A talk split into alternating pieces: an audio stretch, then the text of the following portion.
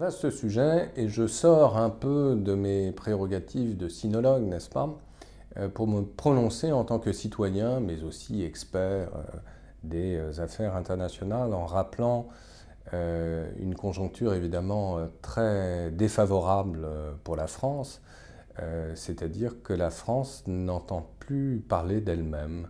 Et on l'a vu à travers deux événements qui me paraissent aussi navrant que symptomatique justement de cette faiblesse de la France au niveau international, c'est euh, sa participation certes au G20 au mois de septembre que nous avions commenté, donc la participation par euh, la voix de François Hollande au G20 à Hangzhou en Chine, mais où euh, les propositions françaises étaient à peine entendues.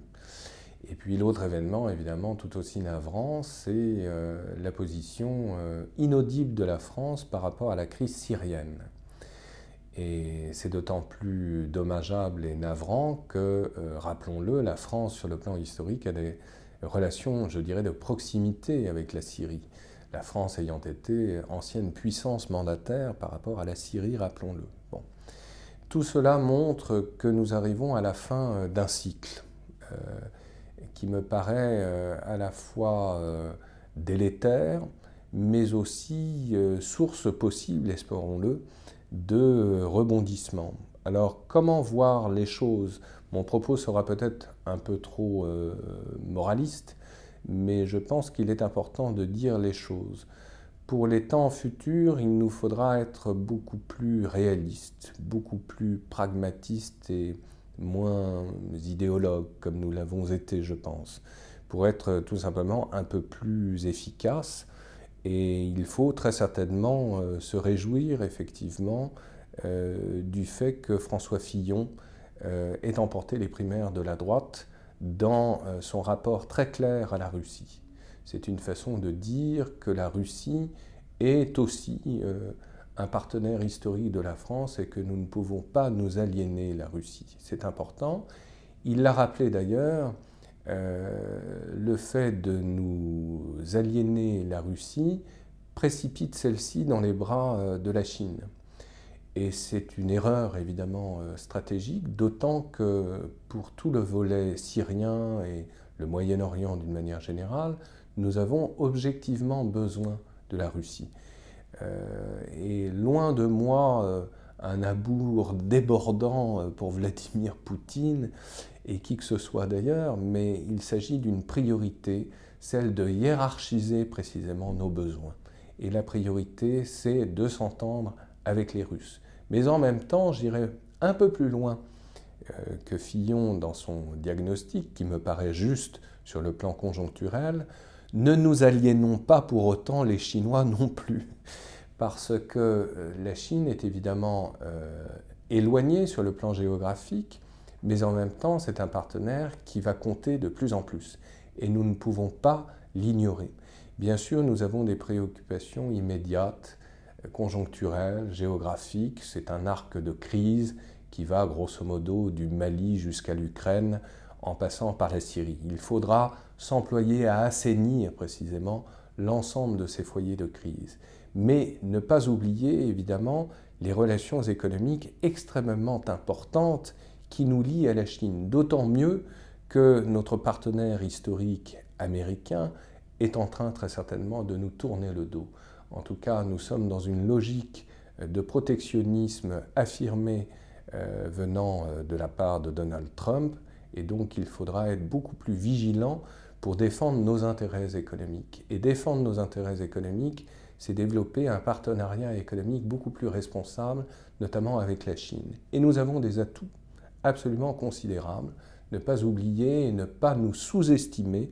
Nous sommes encore la cinquième puissance économique du monde et nous avons un très grand nombre de jeunes entrepreneurs, responsables ou créateurs de start-up qui peuvent commercer avec la Chine, mais qui ne savent pas encore le faire et il faut, nous devons, et l'État français doit absolument les accompagner. C'est une politique absolument essentielle pour les temps à venir.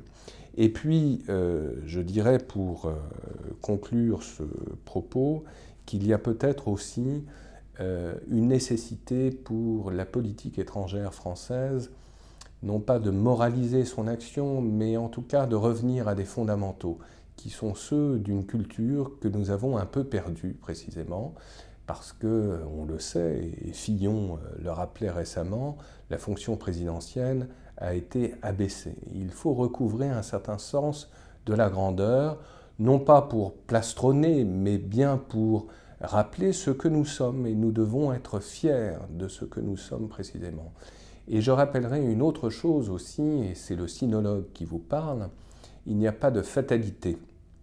Nous sommes encore une fois à la fin d'un cycle, au commencement d'un autre, et nous avons très sérieusement des atouts pour nous, pour nous faire entendre de nouveau, mais nous devons de nouveau recouvrer également une certaine confiance que nous avons perdue. Et cette confiance, nous la retrouverons en nous, et certainement pas chez les autres. Alors, à charge pour nous de réinventer, pourquoi pas, nos fondamentaux, que ce soit le christianisme ou bien même l'héritage des Lumières, pour aller justement de l'avant. En tout cas, euh, et c'est là où je voulais en venir et conclure, nous avons des atouts par rapport euh, à l'expérience même de nos plus lointains voisins. Et je pense toujours, bien sûr, des formations professionnelles obligent, aux Chinois. Voyez la résilience extraordinaire des Chinois qui, il y a 40 ans encore, étaient des gens misérables et qui ont réussi à la force du poignet, justement, à triompher, à, revenir justement à leurs propres fondamentaux et, comme le disait si bien Mao Zedong, à marcher sur leurs deux jambes et la tête haute. Et c'est précisément ce que nous devons réapprendre. Et euh, il ne s'agit pas évidemment de devenir à, notre tour des Chinois, euh, loin de moi cette pensée, Néanmoins, les Chinois ont su précisément revenir à leurs propres fondamentaux. Et je pense qu'il y a là quelque chose de très important pour nous-mêmes.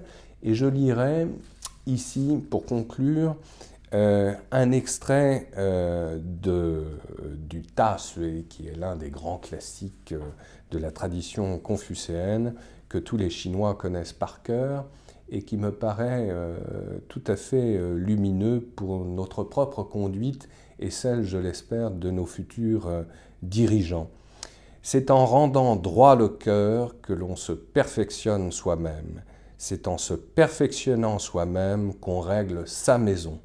C'est en réglant sa maison qu'on ordonne son pays. Et c'est lorsque le pays est ordonné que la grande paix s'accomplit par tout l'univers.